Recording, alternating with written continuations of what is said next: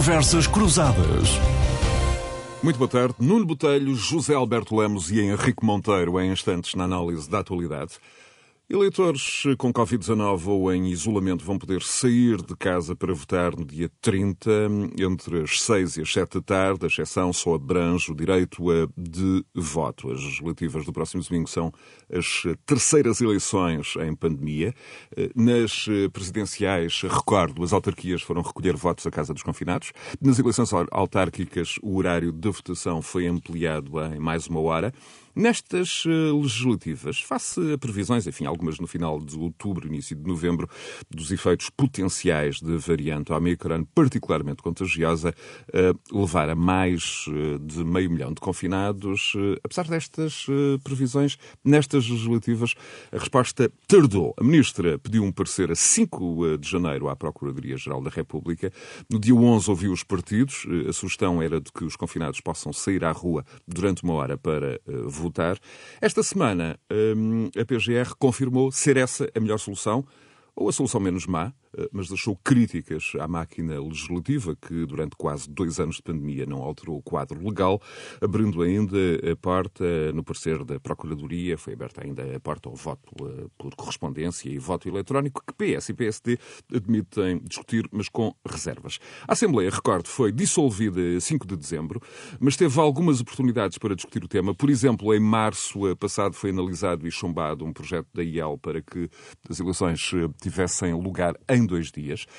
E antes ainda, então, de um olhar sobre a campanha, sobre os temas ausentes um, e os presentes, em particular, porque é que ninguém discute a ameaça da inflação na zona euro e os seus efeitos potenciais em Portugal, vamos voltar um, à preparação do voto nestas legislativas e a um mantra que aqui regressamos quase sempre nas últimas semanas, o da capacidade de planear quase inexistente e deixar de lado o improviso na sociedade portuguesa.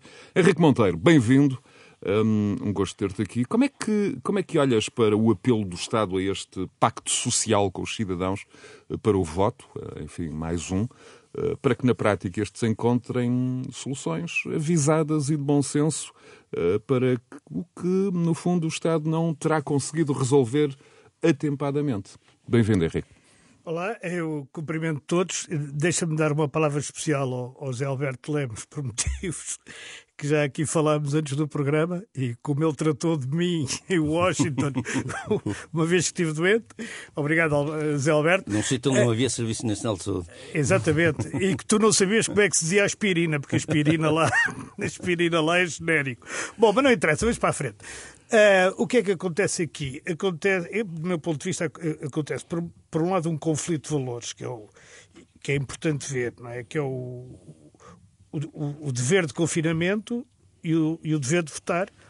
E, portanto, eles, eles conflituam. Não, tem que se perceber qual é que prevalece. E a Procuradoria e o Governo fizeram prevalecer o direito de votar, e essa parte parece-me bem. Arrumada esta questão, vamos ver. Porque é que não trataram disto há muito mais tempo?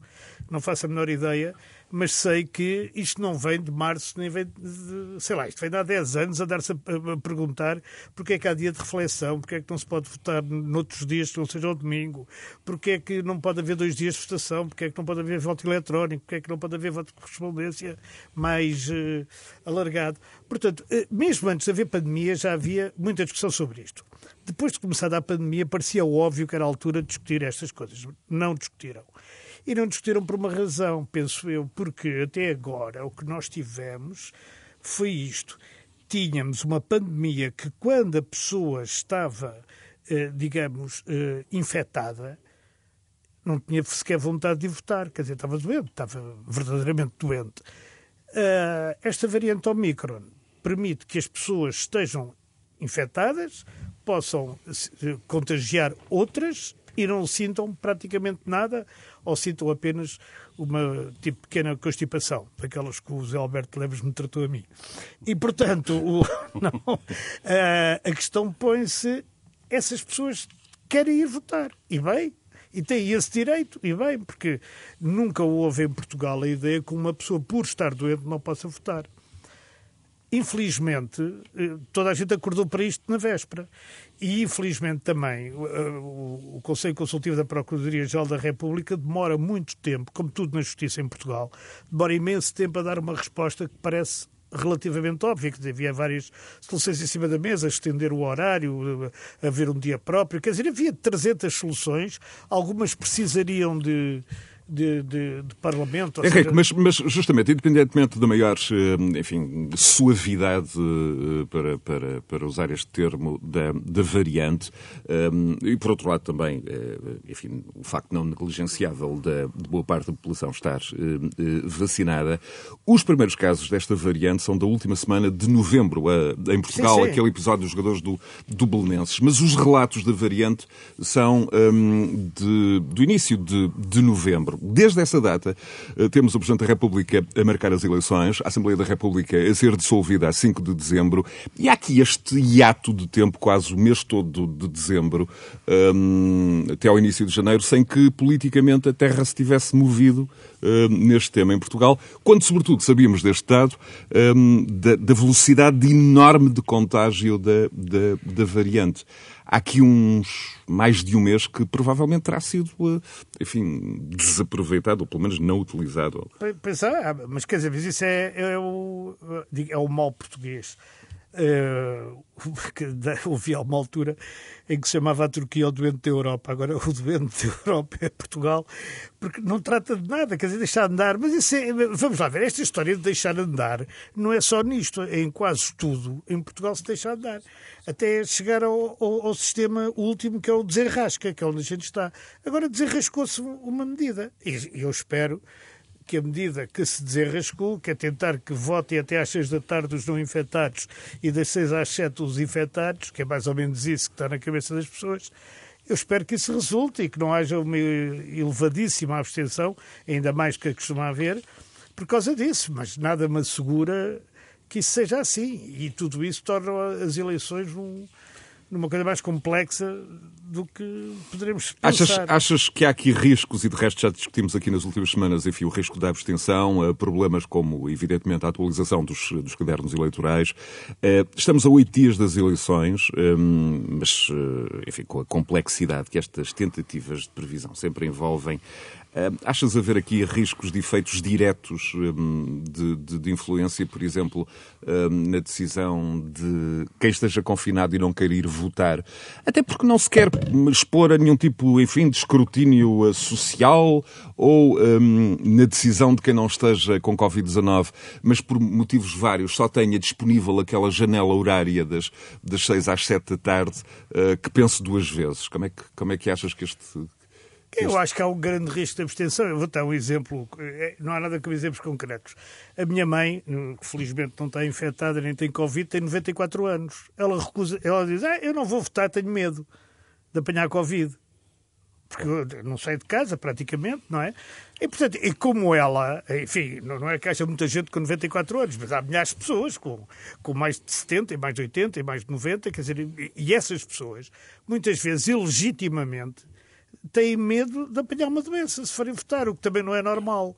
Uma pessoa ir votar e dizer assim: olha, posso apanhar uma doença, posso ficar contagiado. Eu, pelo sim, pelo não, já votei hoje, como o António Costa. Pronto. O que, o, o, José Alberto Lemos, bem-vindo. Boa tarde, boa tarde a todos, em particular Henrique, que é raríssimo encontrá-lo aqui aos microfones.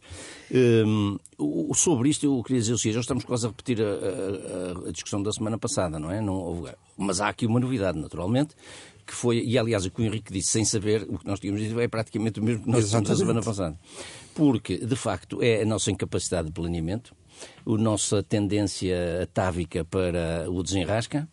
Eh, pronto, entre a semana passada e esta, há, obviamente, uma novidade, que foi o célebre parecer da Procuradoria, uma decisão que nós também dissemos que ia acontecer. Que, também que ia acontecer, e, e, e, e, o, e a comunicação da Ministra que foi, que foi extremamente desastrosa, vaga, desastrosa, desastrosa. Opinião, mais uma vez, com, aquela, com aquele jargão jurístico, uh, jurídico, jurídico, que ninguém percebe, e depois de uma vacuidade extraordinária, uma ambiguidade extraordinária. Dava para tudo. Tudo dava, dava para, tudo, tudo e mais alguma coisa. Contrário. E, e, mas há um, digamos, há um ou outro aspecto de decisão e desta ideia para já é uma recomendação, não é? Exato. Que as pessoas, que isto vai ser a hora dos proscritos. Pois, é exatamente, perigoso, os é a hora dos discriminados, É, é, quase dos proscritos, não é? Porque vai eh, das, 19 das 18 às 19, eh, são aqueles desgraçados, que estão contaminados, ninguém quer ter nada a ver com eles. Exatamente. Não sei se as pessoas que vão estar, os escrutinadores que vão estar nas mesas de voto, vão vestir algum fato Eh, especial. dizem que sim, parece que sim. A partir das 18, Parece é? que sim, a partir das 18. Eu, por acaso, devo dizer que eu costumo votar sempre depois das 18, porque é a hora que não está lá ninguém. Demora 5 minutos a votar. Pois, mas desta Vou vez, se calhar, é melhor tarde. Ir antes. Desta vez, se calhar, é melhor ir antes. Mas não vais por- votar este domingo? Não, Mal por não, período não. Não, vou só votar no, no próximo, acabei por não me inscrever. Vou, hum, eh, eh, e, portanto, não por medo de contágio, naturalmente, mas, que- mas agora também deixar as, as mesas livres para essa gente. Agora, há muita gente, como, como, enfim, como o exemplo que o Henrique acaba de mencionar da mãe dele, que vai ter medo de ser contagiada a qualquer hora que vá. Porque como isto é uma recomendação, não é?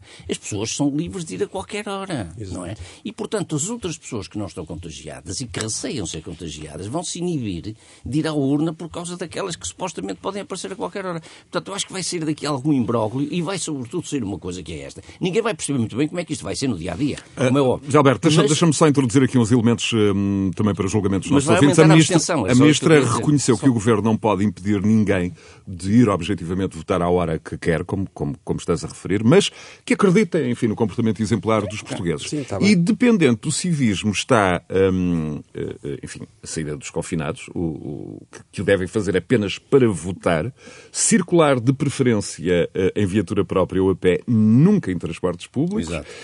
Hum, e atenção, mesmo assim houve o alerta, caso rompam o isolamento para outra situação que não seja urgente, estão a incorrer na prática do crime de propagação de doença. Portanto, há aqui uma Certo, descaríssima certo, certo, certo, certo. Sim, mas as pessoas, pronto, saindo, mesmo que seja só para a urna, saindo e sendo a qualquer hora, eu acho que as pessoas que estão infectadas vão inibir-se de ir àquela hora, para não olharem para elas como Claro. os, os proscritos. As outras vão ter receio de ir a qualquer hora porque os, os infectados podem, Podem ir a qualquer misturar. hora também. Portanto, isto vai aumentar a abstenção. Não será um drama excessivo, porque infelizmente a abstenção já é grande, e repetimos aquilo também que dissemos, os cadernos eleitorais estão inflacionados, portanto não há que ter grande credibilidade nos números que se apresentam da abstenção, que na generalidade são inferiores àqueles que são proclamados oficialmente.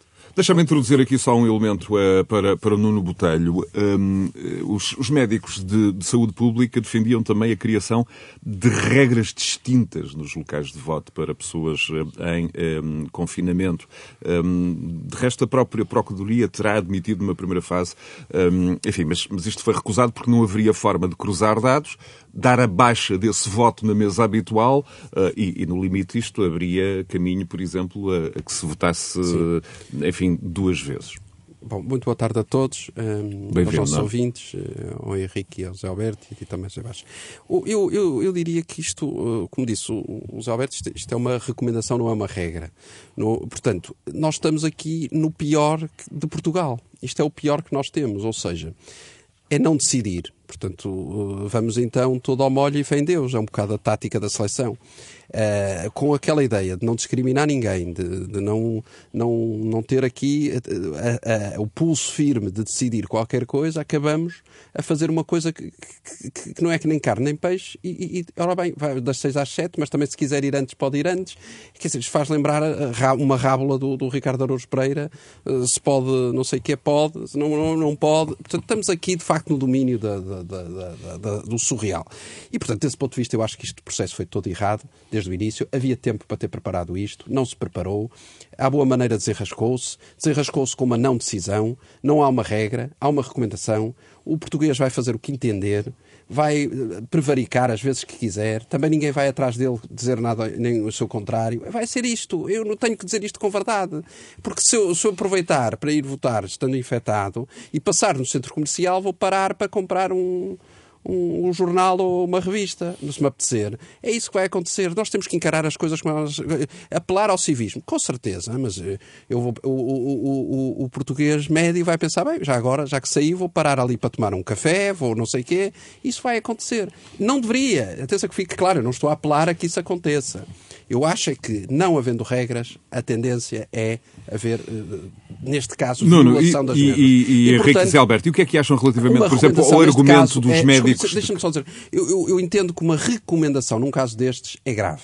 Porque deveria haver uma regra. Nós estamos em pandemia, estamos com problemas, estamos a tentar conter isto e, de facto, se estamos todos a fazer um esforço, neste, nesta dificuldade que muito bem o Henrique falou, que é o direito a votar, mas também o direito a estar, neste caso, a estar a, a preservar os outros, eu acho que deveria ter havido uma regra. Seja ela dois dias para votar, eh, um dia diferente, mesas exemplo, de voto exato. distintas, por exemplo, uh, locais de votos distintos. Por exemplo, não se compreende como é que nas autárquicas prolongaram a abertura das urnas até às 20 e agora não se prolonga. Exatamente, por exemplo. Por exemplo. Ou porque é aqui, na verdade, eu já disse aqui no outro dia, eu ouvi o Marcos Mendes dizer uma coisa que me parecia muito sensata. Porque é que as pessoas infectadas não votaram, não votavam no sábado, sábado, e as outras no domingo? No domingo, exatamente. Não é? E não havia questão nenhuma, exatamente. E relativamente ao argumento uh, dos médicos, uh, em particular da Associação dos Médicos de Saúde Pública, de uma, uma perda de autoridade, uh, dizem que ficam agora sem autoridade, comprometem a identificação, o controle das cadeias de contágio.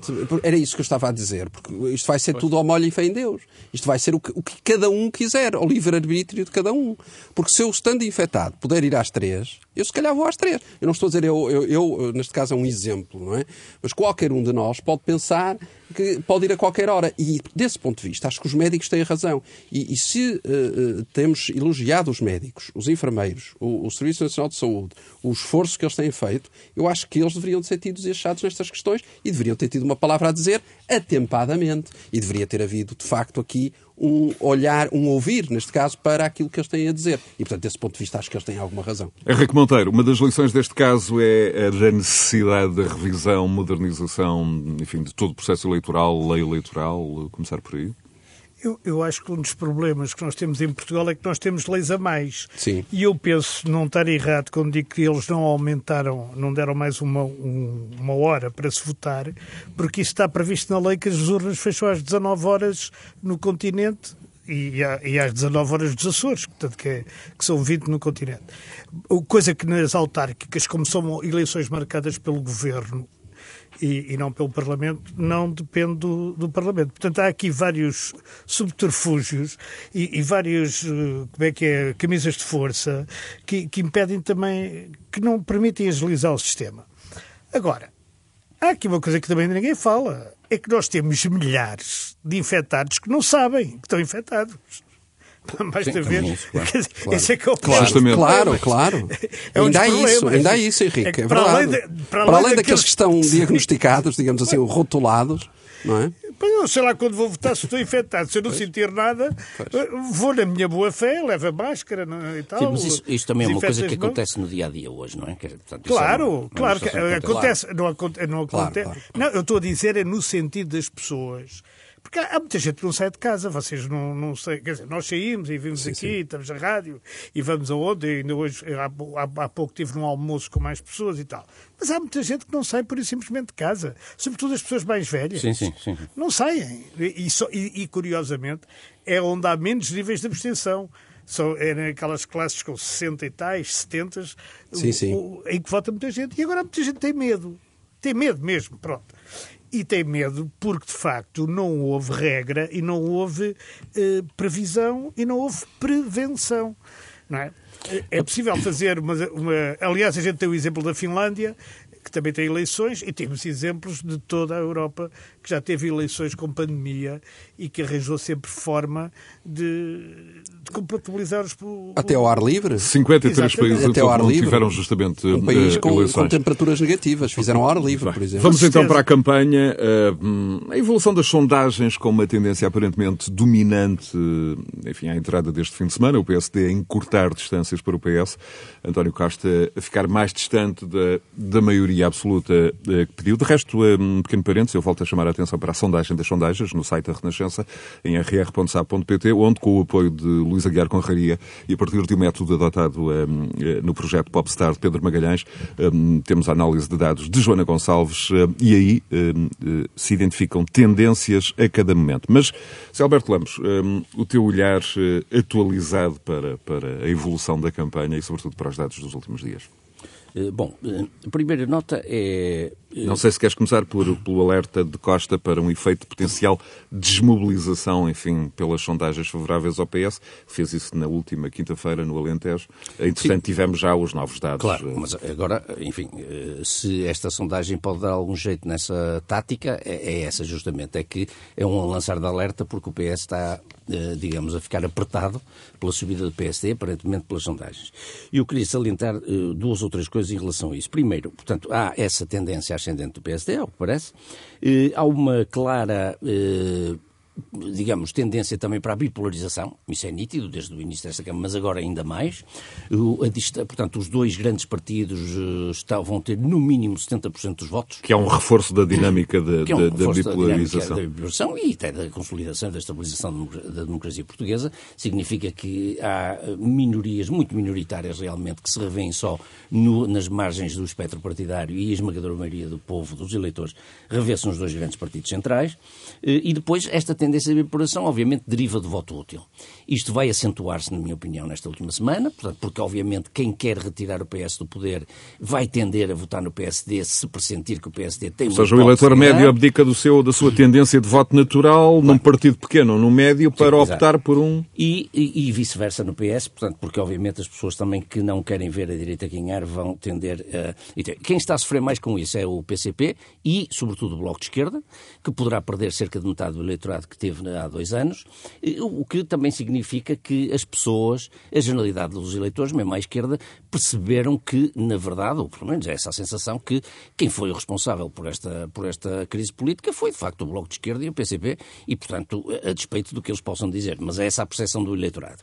Por outro lado, em relação à sondagem que saiu uh, de, para, para. Mas, portanto, o voto para, útil para... penaliza mais a esquerda, digamos assim. Eu acho que penaliza é... simetricamente mais as duas esquerda, áreas, embora mais à esquerda. Exato. Embora mais à esquerda. É, é Até porque, quer dizer, há dois partidos à direita que estão também em fase ascensional, não é sim, verdade? Sim, sim, são Centros, quer o Chega, quer a, a, a Iniciativa Liberal, eh, talvez em parte à custa do CDS, portanto há aqui também algum, alguma balança que pede vasos comunicantes. vasos comunicantes, exatamente, mas de um modo geral, e eu acho que isso se sente mais à esquerda. No sim. entanto, esta, estas últimas sondagens continuam a apontar para uma maioria de esquerda. Sim, sim, não é? sim, sim, Quer em termos percentuais, quer continua. em termos de deputados. Sim. Não, quer, não quer dizer é que saia daí alguma solução política, como é evidente. Mas eu queria chamar a atenção para dois aspectos interessantes, que é, na sequência dos debates, e depois dos tais 30 debates, mais de rádio, já faz 31, 52% das pessoas dizem que não mudaram de opinião. Já tinham o seu voto decidido, portanto, quase metade do eleitorado. Exato. O que significa que quase metade do eleitorado Já admite votar, admite votar de outra maneira, influenciada pelos debates. Pois. 48%. Eh, se descontarmos 25% de pessoas que dizem que não ouviram, nem viram, nem, nem seguem a, a, a política, digamos assim, há pelo menos aqui uns 25% de pessoas que terão sido ou admitem ter sido influenciadas pelos debates. Depois, há 5% que dizem que mudaram o voto, o que é muito interessante. E há 9% que se dizem agora mais indecisos após os debates do que estavam antes dos debates. Ou seja, temos aqui 14% eh, de pessoas que podem ainda do... mudar ou podem mudar. Exato. E, portanto, se, se, admitirmos que a diferença entre o PS e o PSD se estreitou para 4 ou 5% dos votos, eh, as coisas estão em aberto. Claramente em aberto, não é? Uh, pronto, e sobre as sondagens é o que eu tinha a dizer, depois poderemos falar de outros aspectos da campanha, mas não queria Vamos então ao Henrique e ao, e ao Nuno. Henrique. Eu concordo no geral com o que disse o José Alberto Lemos e queria só salientar uma coisa. Há uma tendência clara do PSD se aproximar do PS, embora com o PS à frente. Como já foi dito, há uma sondagem que até na distribuição dos deputados, no intervalo máximo do PSD, o PSD poderia ter mais um deputado que o PS, o que era uma coisa também, não quer dizer que fosse uma solução política, mas enfim, era, era, uma, era uma surpresa. E tem significado político, claro. E tem significado político. Mas há uma tendência, para mim, muito interessante, que é o facto de provavelmente o Partido Comunista ou o CDU ficar à frente do Bloco de Esquerda. Exato. Isso Exato. É, uma, é uma alteração brutal na esquerda. E é uma alteração brutal porque quer dizer que é o primeiro grande falhanço daquilo que a gente chama, daquele tipo de esquerda. Pronto, não lhe quer chamar esquerda folclórica, já lhe chamei, a dizer que não queria chamar, mas vocês percebem o que é que eu quero dizer. À direita há o problema do Chega o problema do Chega é um problema grande à, à direita. E é um problema que é criado pela subida do Chega, desde logo que é mérito, ou o que seja, eu não gosto da palavra mérito aquilo ligado ao André Ventura, não me parece uma boa palavra, mas enfim, pronto, é, é, é fruto daquilo que ele, da, da, da demagogia dele e do populismo dele, mas também é fruto do Partido Socialista recusar qualquer entendimento com o PSD. Porque retira qualquer hipótese da direita governar sem ter que recorrer ao Chega, neste momento. Embora na entrevista à, à, à Rádio Observador, ao Observador na última sexta-feira, o, o, António Costa tenha, enfim, já colocado ali uma... Uma coisa para os liberais. Um matiz, apesar de tudo, diferente. É, mas era para os liberais, mas quer dizer, o, o, a iniciativa liberal, por muito que suba, se tiver cinco ou seis deputados, é uma vitória estrondosa não é? E para, e para, para 116 era preciso o PS ter 110, que não tem hoje. Não é? Bem, esse é que é o problema. E o PAN, ou o PAN ter um ou dois e mais quatro ou cinco do, da iniciativa liberal. Eu não, eu não acredito nesse tipo de soluções. Quer dizer, pois, ou, essa... é, ou é a geringonça, que tem ainda capacidade de ter maioria, não é? Ou a direita, sem o, o Chega, nunca vai chegar, digamos. Exato, esse é que é o drama. Eu acho que essa é, é grande, uma das grandes lições das sondagens, é que de facto uh, o Chega é fundamental para conseguir uma, uma, uma maioria à direita, primeiro ponto. Uh, podem dizer o que quiserem, mas se analisarmos as sondagens, não há hipótese de haver maioria à direita sem o Chega. Aí André Ventura tem razão quando diz que não há maioria de direita sem o Chega. Uh, pelo menos atendendo à leitura das sondagens, não é? Uh, e no que diz respeito à, à, à, esquerda, eu acho que a questão é exatamente essa: é a luta entre o Bloco de Esquerda e o PCP, que de facto está taco a taco a ver quem fica à frente de quem, e os dois a sofrerem, no meu entender, mais o Bloco a sofrer uma erosão muito grande para o PS. PS, que por sua vez uh, e PSD, eu acho que, que têm cerca de 70% dos votos, mas que estão cada vez mais pessoalizados na figura dos seus líderes, que é outra análise que eu acho que é interessante pensar. É que quer António Costa, quer Rio, têm chamado a si todo, a centrar toda a atenção da, da campanha. Ninguém fala noutros candidatos, noutras uh, possibilidades, não aparece ninguém na campanha a não ser os próprios líderes. Também é outro fator que podemos falar mais à frente, mas eu acho que é interessante. Portanto, desse ponto de vista, eu acho que as sondagens, eh, esta aproximação a, a confirmar-se, dão aqui um, um, um, para nós que estamos aqui a comentar e, e temos uh, espaço para comentar, damos aqui um, o sal e a pimenta para, para de facto termos aqui de facto uma noite eleitoral interessante. Mas há uma coisa que eu, que eu gostava de salientar, que é a, irresponsa a irresponsabilidade do Costa, de António Costa, porque Rui Rio, bem ou mal, já disse que eh, se o Partido Socialista ficar à frente. Sim, sim, sim, sim isso é verdade. Permite, permite um governo do Partido Socialista. António Costa nunca disse o contrário. Nunca disse. E, portanto, é António Costa, no fundo, é António Costa, no fundo, que não permite qualquer solução que passe, que se o chega. É ele. Uh, uh, Henrique, sim, eu, eu, eu, eu acho não, Está a tirar, no é fundo, verdade. o PSD e a é. direita para o colo do Chega. No fundo é claro. isso, não é, Henrique? É claro. É, vamos lá ver. É, é, verdade. É verdade. Claro, não, e depois, e depois argumenta com, com, o papão do... Eu sei que é, mas, mas a, a, tática tem um travão quando chega a determinados pontos. Claro, ali porque, devia haver repara, um, uma linha vermelha, não é? Quando ele diz que veio o fascismo e o coisa e não sei o quê e tal... É, Quer dizer, ninguém acredita. O Rio tem, deve ter imensos defeitos, eu não o conheço bem, mas tem com certeza. Mas, quer dizer, ninguém acredita que ele é fascista, não é? Dizer, claro, não, claro. Acho eu, acho Ou eu. nazi, como disse a Rosa Malta, não é? Que nazi, uma coisa infeliz.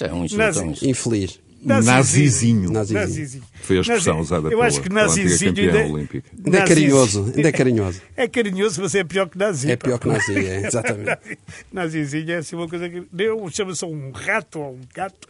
Mas o, o, o problema é esse. Quer dizer, Nem ao Zé Albino se chama isso. O, exatamente.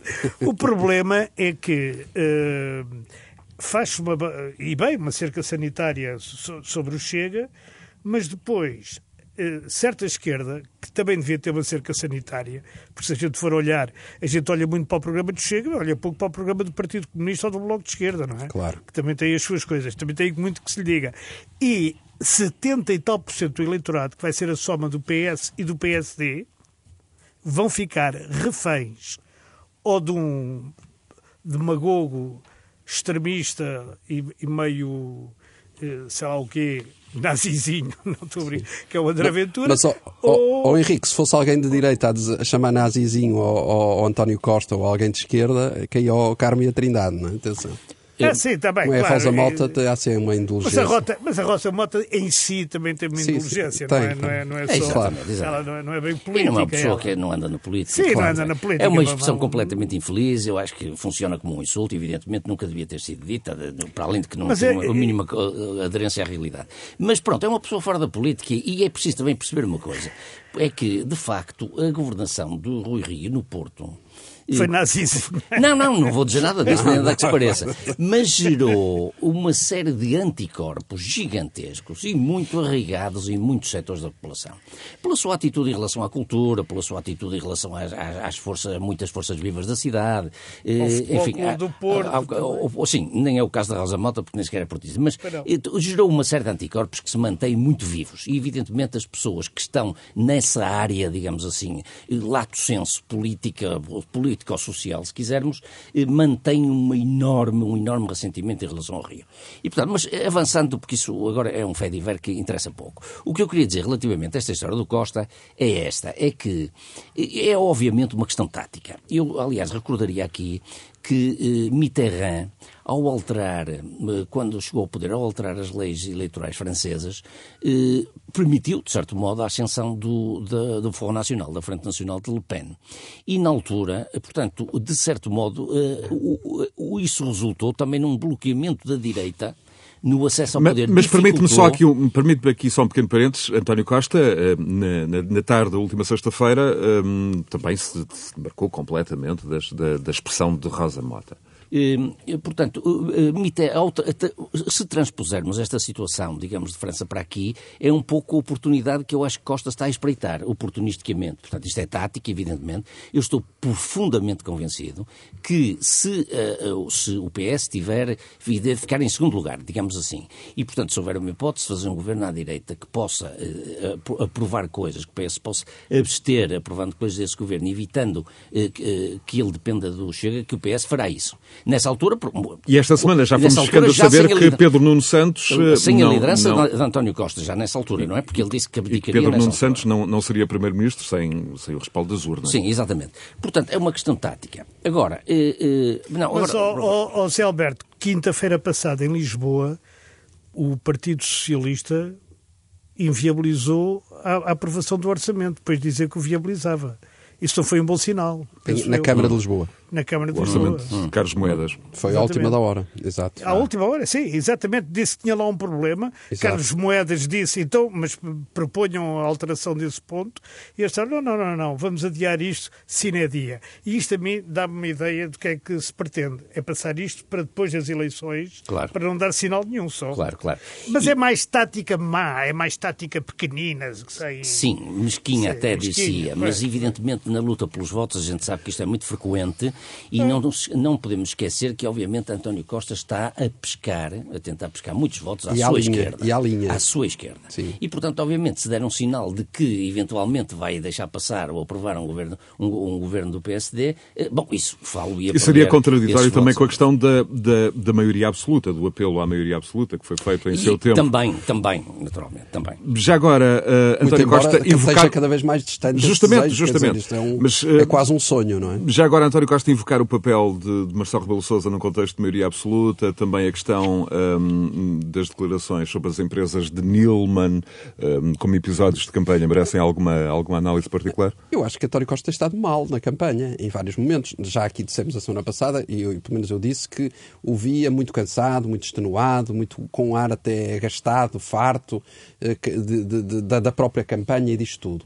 E declarações como esta de Nilman e, e outras, eu acho que têm sido muito notórias, de facto, de erros até na própria campanha.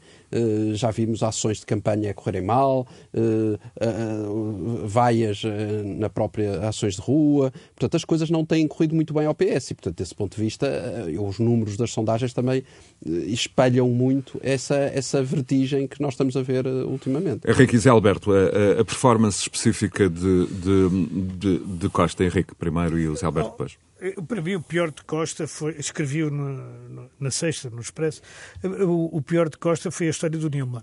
Sim, sim. E ele dizer que A não... fazer declarações falsas E- e sobre as empresas de nada para, para justificar a Não, questão da TAP. E uma, e uma coisa que A nenhum jornalista e uma coisa que nenhum jornalista lhe perguntou é que não é só o problema dele não pedir desculpa ao Nilman. Isso para mim é igual ao litro. Quer dizer, ele devia pedir, mas se ele não pedir, não pede, é com ele. Agora, ele tem que pedir desculpa aos eleitores portugueses. Ele Claro. disse aquilo na televisão. E eu acreditei, eu estava a Claro. ouvir aquilo e, e tive que ir verificar, como qualquer bom jornalista, qual era a cotação da JetBlue para na Nasdaq. E reparei que ele não tinha falido. Portanto, quer dizer, isso aí foi de longe o pior de Costa. Depois, eu acho que ele está provavelmente a ser mal aconselhado sobre a maioria absoluta. Está, está. E, e quando, e quando recorre A ao estratégia Marcelo. da campanha. Repara que falar do Marcelo aqui é, é, é uma pessoa poder responder-lhe assim: Ó oh, doutor Costa, vamos lá ver. O professor Cavaco Silva teve oito anos de maioria absoluta com o doutor Mário Soares.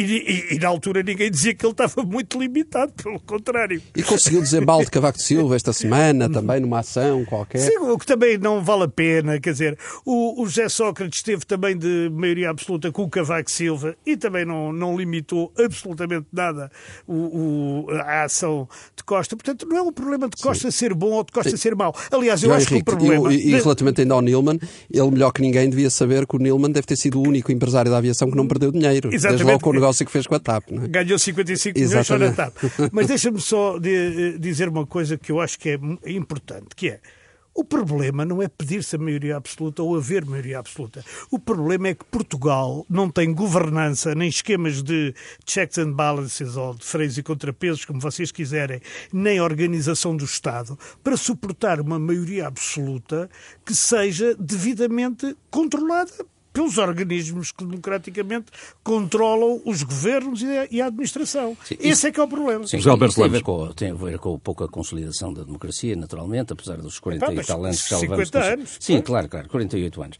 Mas eu queria chamar a atenção para também uma outra coisa de Costa que, hum, que eu acho que foi sintomático, que foi no debate das rádios, na quarta-feira, salvo erro, ele ter dito, ele ter Quinta. atacado, eh, quinta-feira, ele ter atacado eh, claramente eh, Rui Tavares de uma forma um bocado surpreendente.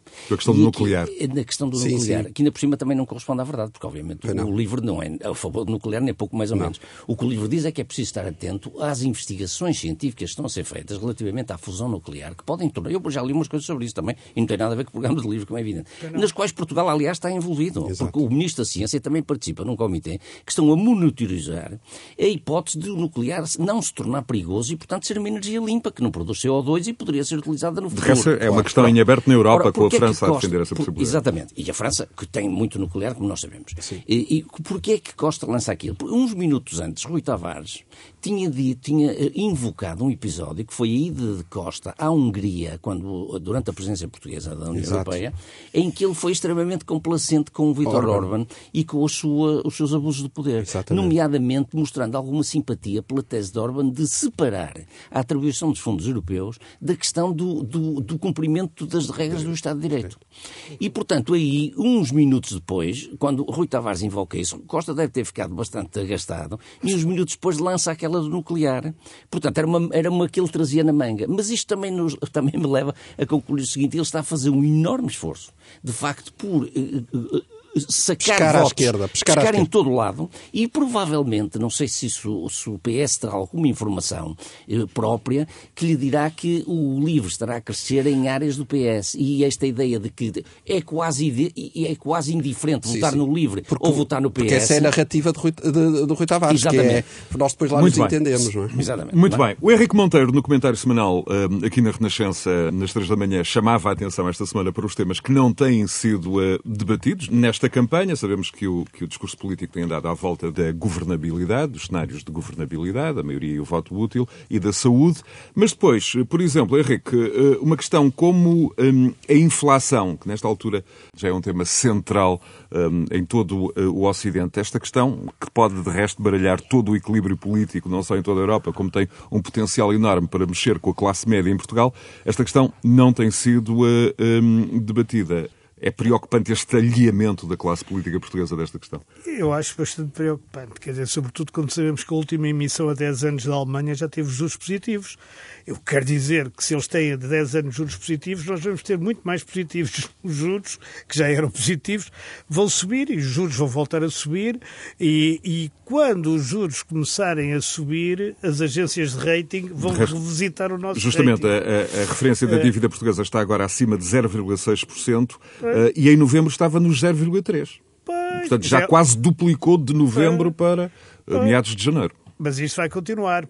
Um destes dias, o, o, o, tanto o Fundo Monetário Internacional como o Banco Central Europeu, como o Fed americano, reconheceram que a inflação não vai ser um episódio passageiro ou, ou, ou pontual, que vai demorar algum tempo eh, nas nossas vidas. Na América já está em 7%. Já vai. 7%. E, já, e 7% já é bastante. Bem, é bastante. Ó, ó Zé Alberto, nós somos do tempo em que era 20, não é? Que eram mesmo Sim, inflações claro. a sério, 20, não é? 29, nos anos 29, 80, 29. 29, alguma coisa qualquer. E lutavam-se por uh, aumentos salariais de 30% Exatamente. anuais.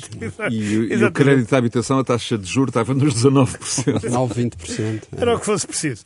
Mas agora, nós não temos moeda. Portanto, a gente não pode fazer uh, desvalorizações deslizantes, nem desvalorizações... Em Lisboa tem moedas. Nem, sim, é verdade. Mas esse, enfim, esse não resolve esse problema. Mesmo que se desvalorize, não, não, serve para nada.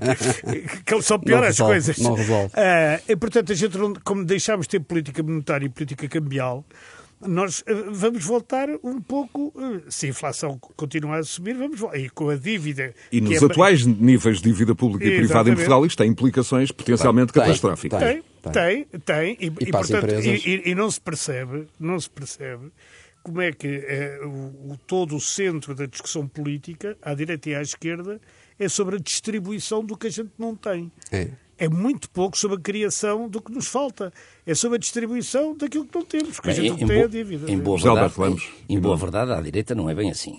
Bem, também há o, a Iniciativa e, Liberal e o sim, PSD um e bocadinho. o PSD tem insistido muito nessa necessidade. Tem, tem, Aliás, tem. o programa de Rui Rio, até um bocado o contrário destes, que é preciso primeiro criar riqueza, primeiro uh, estar no lado não, da oferta, é verdade, e só depois é ir para o lado da distribuição, para o lado da procura. José Alberto, mas se, se tentares encontrar exatamente o como o como do Bom, problema. Sim, sim. Pois, aí Bom, é mais é, difícil. É pelo chamado choque fiscal, que expressão que eles não utilizaram. Eh, enfim, o é, Rio até é contra é, essa expressão. Sim. Um, sim, mas não é baixar 3% ao IRC que vais aumentar brutalmente uh, uh, não digamos, sei, não sei. o investimento em Bom, Portugal. Sim, mas, Carlos, mas, mas, não. mas, não. respondem à questão e porquê é que isto não se debate? Porque, desde é logo, porque Portugal tem um, uma taxa de iliteracia um, a pior da Europa, indica o ranking do BCE, sim, desta semana, atrás do Chipre e de Itália. Enfim, Portugal, os portugueses. Eu escrevi sobre isto esta semana. Na coluna do, do Jornal de Notícias. Notícias passo a publicidade.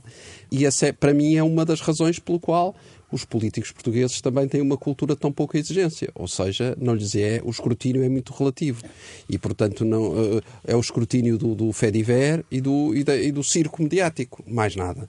E, portanto, o eleitor eh, não está preparado, eh, isso é inequívoco, para decidir em consciência o seu voto em Portugal, porque não percebe, por exemplo, questões tão simples como, por exemplo, o investimento que é feito, o investimento, o, dispêndio de dinheiro na TAP, por exemplo, que corresponde a, a, a quase a, a, mais de metade do valor que é angariado em IRS todos os anos para o Orçamento de Estado.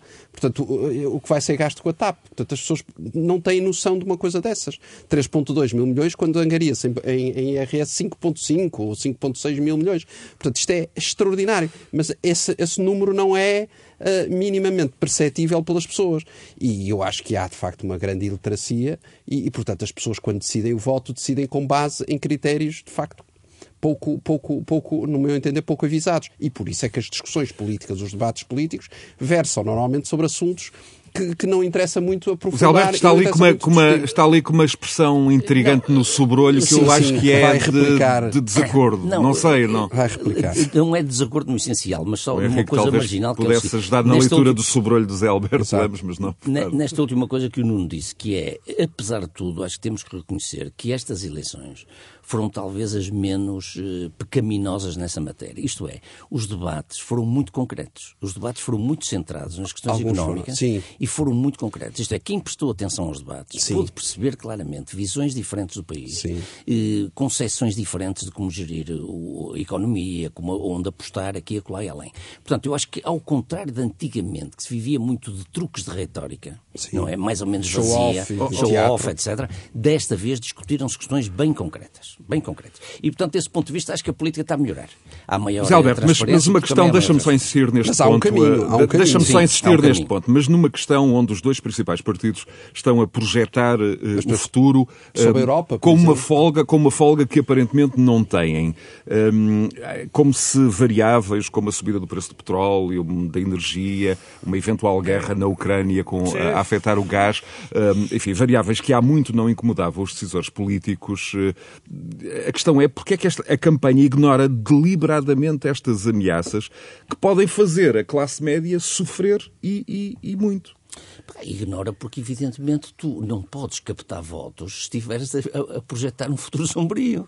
Tu só podes captar votos se projetares um, um futuro radioso. Portanto, ninguém vai dizer assim, votem em mim, porque os próximos anos vão ser da austeridade. Mas a questão também é Ou seja, válida para as eleições do Congresso nos Estados Unidos, as midterm e a, e a inflação é já o principal tema Tá bem, em mas- cima da mesa. Mas neste momento ainda não é aqui. Quer dizer, só um, um- um- um líder suicida é que viria dizer votem em mim porque daqui, nos próximos quatro anos, eu vou aplicar aqui uma, uma medida de austeridade que vos vai todos a, pôr todos Eu a para apertar cá, o cinto. oh, Henrique. oh, Alberto. Epá, desculpa, deixa-me só acabar. Portanto, eu acho que, eh, por um lado, aliás, como o Henrique dizia, os jornalistas não insistiram nisso. Eu já disse aqui na semana passada que me parece que a grande falha dos debates foi não se discutirem questões europeias Exatamente. e internacionais. Exatamente. externas. Não se sabe nada sobre a política externa do PSD, por exemplo. Nada. Certo. E embora haja um grande con- consenso na matéria em termos europeus, é sobretudo a Europa, que hoje condiciona mais as nossas políticas do que Claro. qualquer outra coisa. É evidente. Aliás, até do que decisões internas. Internas, não é verdade? claro. E, por- agora, por- na outra vertente do assunto, do- para ir à tua pergunta,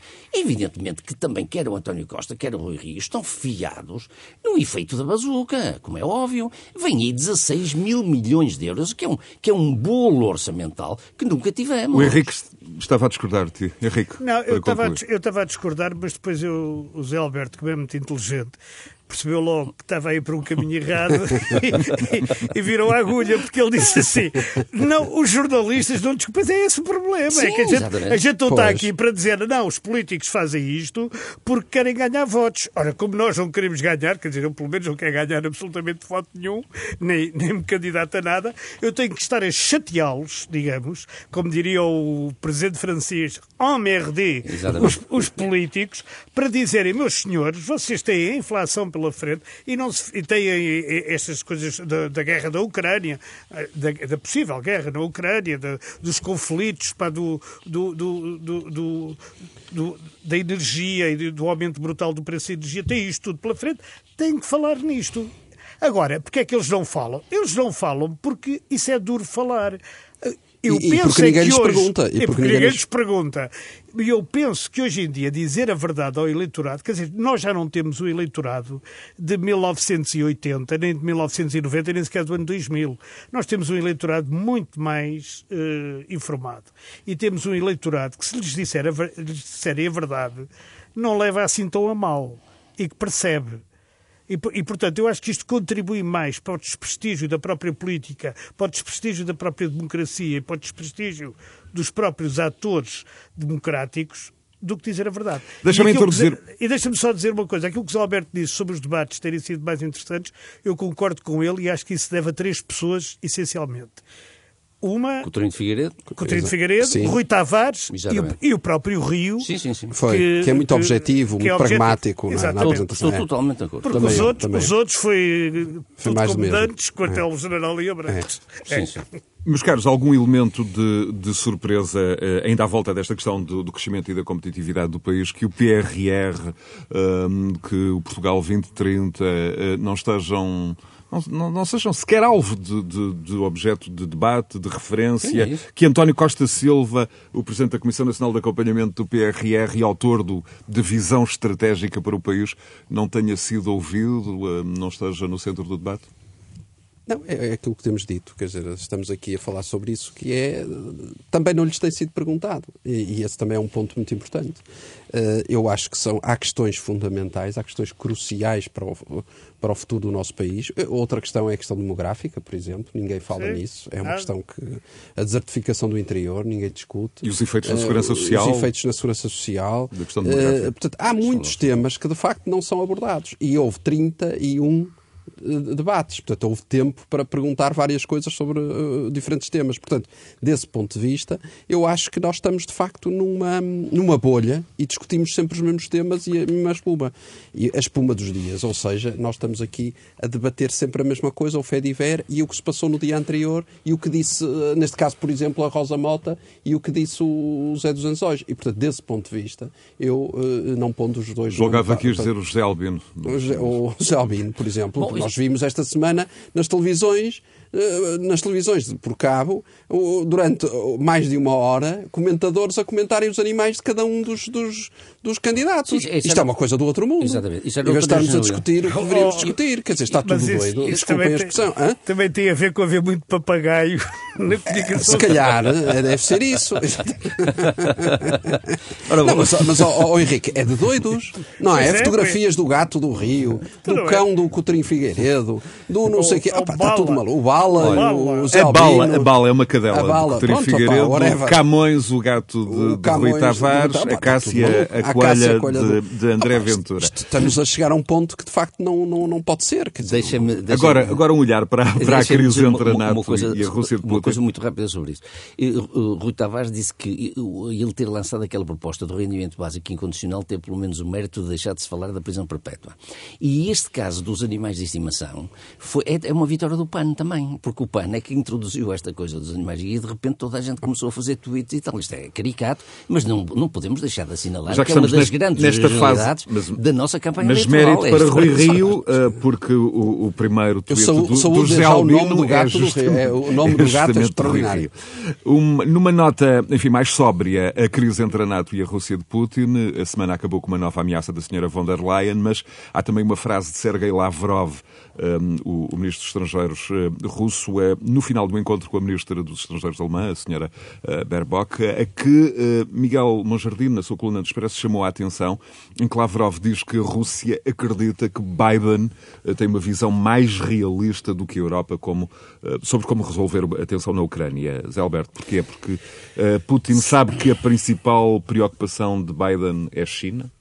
Sim, isso é verdade, claro, mas uh, eu acho que isso não é o essencial. o essencial. Esta semana foi pródiga em pequenos desenvolvimentos nessa matéria, incluindo uma conferência de imprensa do presidente americano que, digamos, uh, correu mal. Correu mal porque ele, nessa altura, falou de uma invasão menor, uma invasão pequena, que poderia não desencadear. O que ele, uh, não desencadear uma grande reação por parte dos aliados. O que ele queria transmitir com isto é que ele tem receio que um pequeno avanço, digamos, um avanço menor da Rússia em relação à Ucrânia, que pode ser ciberataques ou, ou outras outras coisas assim, não desencadeiem nos europeus, nos aliados americanos da NATO, não dos europeus, uma reação tão forte quanto os americanos gostariam. Bom, isto foi emendado logo no dia seguinte, foi corrigido, etc. A gente veio dizer que qualquer avanço da Rússia desencadeará uma reação muito forte por parte de coisas, mas há, evidentemente, aquilo que já dissemos aqui a semana passada, que é, não estamos a falar de um conflito armado, Estamos a falar, se as coisas assumirem uma perspectiva armada do lado da Rússia, que era eventualmente o Ocidente desencadear uma espécie de guerrilha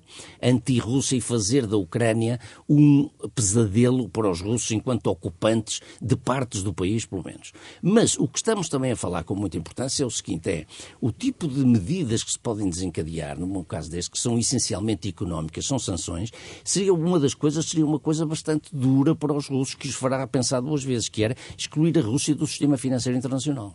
Isto é muito importante.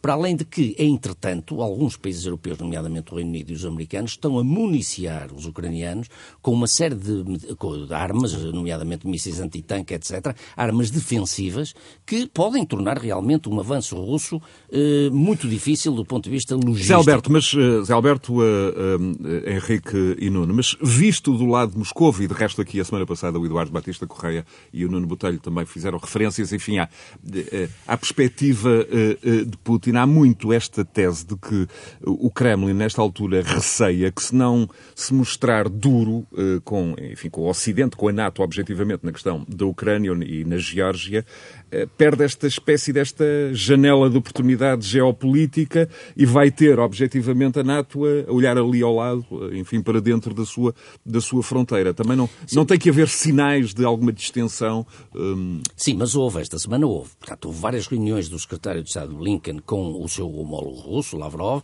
aliás, em Genebra, por exemplo, na sexta-feira. Houve outras reuniões do, do Blinken com os aliados europeus e houve, há uma outra declaração que aponta para algum apaziguamento da situação. Evidentemente que os russos sabem que os americanos não vão traçar armas pela Ucrânia no sentido literal do termo, mas há muitas, digamos, eh, outras formas de tentar evitar que a Rússia avance. No entanto, Biden disse na conferência de imprensa de quarta-feira que está convencido que Putin vai avançar. Pois e ele tem disse. que fazer alguma coisa, foi o que ele disse. Henrique, Nuno. Pois, eu acho é que Putin, de facto, criou aqui uma quase inevitabilidade. Exatamente. Portanto, agora se recuar também perde um bocado a face. E, portanto, é o mal, às vezes, destas situações extremas.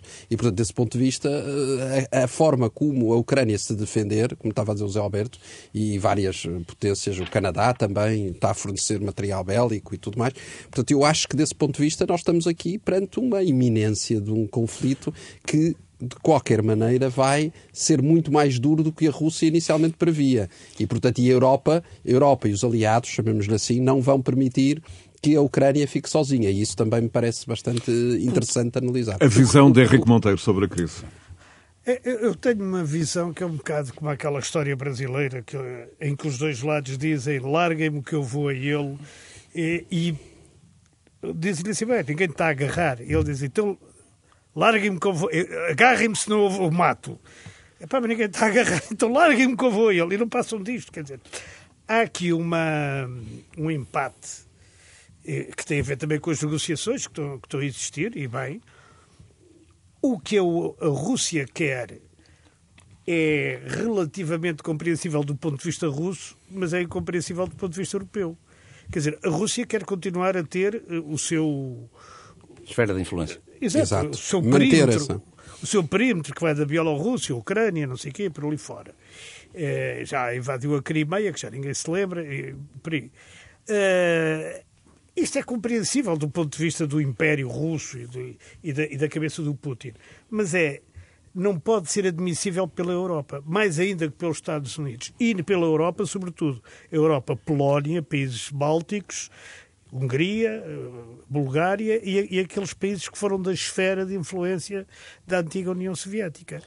E, portanto, eu acho que isto tem tudo para dar mal. Mesmo que o, a ideia de Putin não seja mais do que isto, manter esta pressão, mesmo que a ideia de Biden também não seja muito mais do que isto, isto tem tudo para dar mal, porque é, é daquelas, daquelas situações de um equilíbrio muito instável em que, como dizia o velho Mao Tse Tung, uma faísca faz incendiar a pradaria.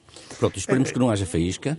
O que Putin pretende, evidentemente, seria uma declaração do Ocidente a dizer que a NATO renuncia Claro. Em definitivo, a entrada, ou enfim, não admitirá não nunca a Ucrânia, exatamente. mas isso é inaceitável. Mas a também não pode ceder essa pressão. Não é? Isso é inaceitável. inaceitável. Claro é. Mas isso também não é um motivo para se desencadear uma guerra na Europa, no fundo, não é? E, e, portanto é preciso ouvir aqui uma saída airosa para ambas as partes e nestas coisas tem que se deixar sempre uma porta mas, oh, semi-cerrada. é verdade, José Alberto, mas o problema não é a pressão que possa fazer a Alemanha ou que possa fazer a Inglaterra. Eh, o Reino Unido já nem está dentro da União Europeia, mas faz parte da NATO, NATO claro. claro. E a Noruega, enfim. E mas, Boris Johnson está em maus lençóis. Sim, e isso também às vezes contribui para determinados fatores. Agora, não é isso, é a pressão dos países de leste da Europa. Claro, pois. Essa pressão é brutal. É, é brutal. Quer dizer, não... E, e, depois, dentro da própria Ucrânia, digamos que há a parte oriental, onde eles são russos. Exato, e estão sim. favoráveis a, parte... a isto. E são favoráveis a isto e, é, que é ali em Donetsk e essas coisas Exato. todas, e depois há a parte de Kiev eh, e, e, mais coisas, onde eles são ucranianos, quer dizer, e portanto nós estamos ali com uma coisa que é para mim é uma situação muito fluida e esta situação de pandemia e de incerteza e de inflação e disso tudo, eh, no geral, tudo isto se conjuga para não pronunciar nada de bom também no domínio da racionalidade de, de, da relação entre, os, entre as nações. Muito Enfim, bem. Henrique Monteiro, José Alberto Lemos e Nuno Botelho, mais um Conversas Cruzadas, disponível a qualquer hora em rr.sa.pt, eh, também eh, na eh, plataforma Podcasts, é a plataforma agregadora dos podcasts do Grupo Renascença e, claro, na sua plataforma favorita, generalista, seja ela o Spotify, o iTunes, o Google Podcast, o Listen Notes e outras. Continuação de um bom domingo. Conversas Cruzadas.